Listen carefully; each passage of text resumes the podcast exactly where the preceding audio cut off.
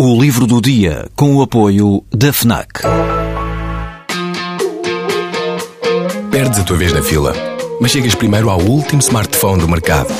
Ignoras o que te dizem para fazer, mas ouves o que a tua playlist tem para te dizer. Não largas tudo para viajar pelo mundo, mas vais de malas e bagagens para o livro que andas a ler. Deixas o despertador tocar mil vezes, mas se ouves o hino na televisão, saltas do sofá e sentes o arrepio. Pois é, quando desligas do mundo, ligas-te a ti.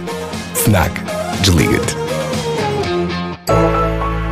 O protagonista do romance Quincas Borba não é Quincas Borba, apesar de haver não um, mas dois Quincas Borba no romance. O nome surge pela primeira vez num outro livro do escritor brasileiro Machado de Assis, nas Memórias Póstumas de Brás Cubas. Quincas Borba, o filósofo, é o criador da escola de pensamento a que chamou, considerando-se o maior homem do mundo, o humanitismo. Quincas Borba é também o nome do cão do filósofo.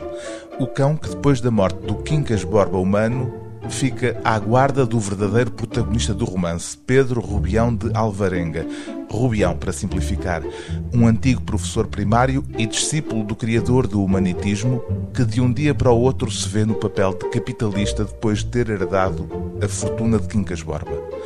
É nesse momento que começam as atribulações deste provinciano ingênuo que decide mudar-se para o Rio de Janeiro. Na viagem, Rubião conhece um casal aparentemente disposto a ajudá-lo. Apaixona-se pela mulher e não se dá conta das verdadeiras motivações do marido. O leitor ri-se dele e o autor diverte-se com a comédia humana. E também com devaneios literários, como o do brevíssimo capítulo 112.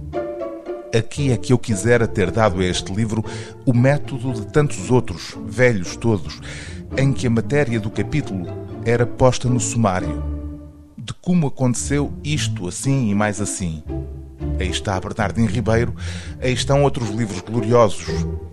Das línguas estranhas, sem querer subir a Cervantes nem a Rabelais, bastavam Fielding e Smollett, muitos capítulos dos quais só pelo sumário estão lidos.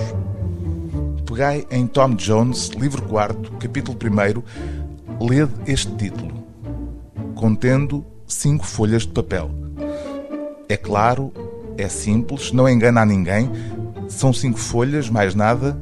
Quem não quer não lê e quem quer lê. Para os últimos é que o autor conclui obsequiosamente. E agora, sem mais prefácio, vamos ao seguinte capítulo.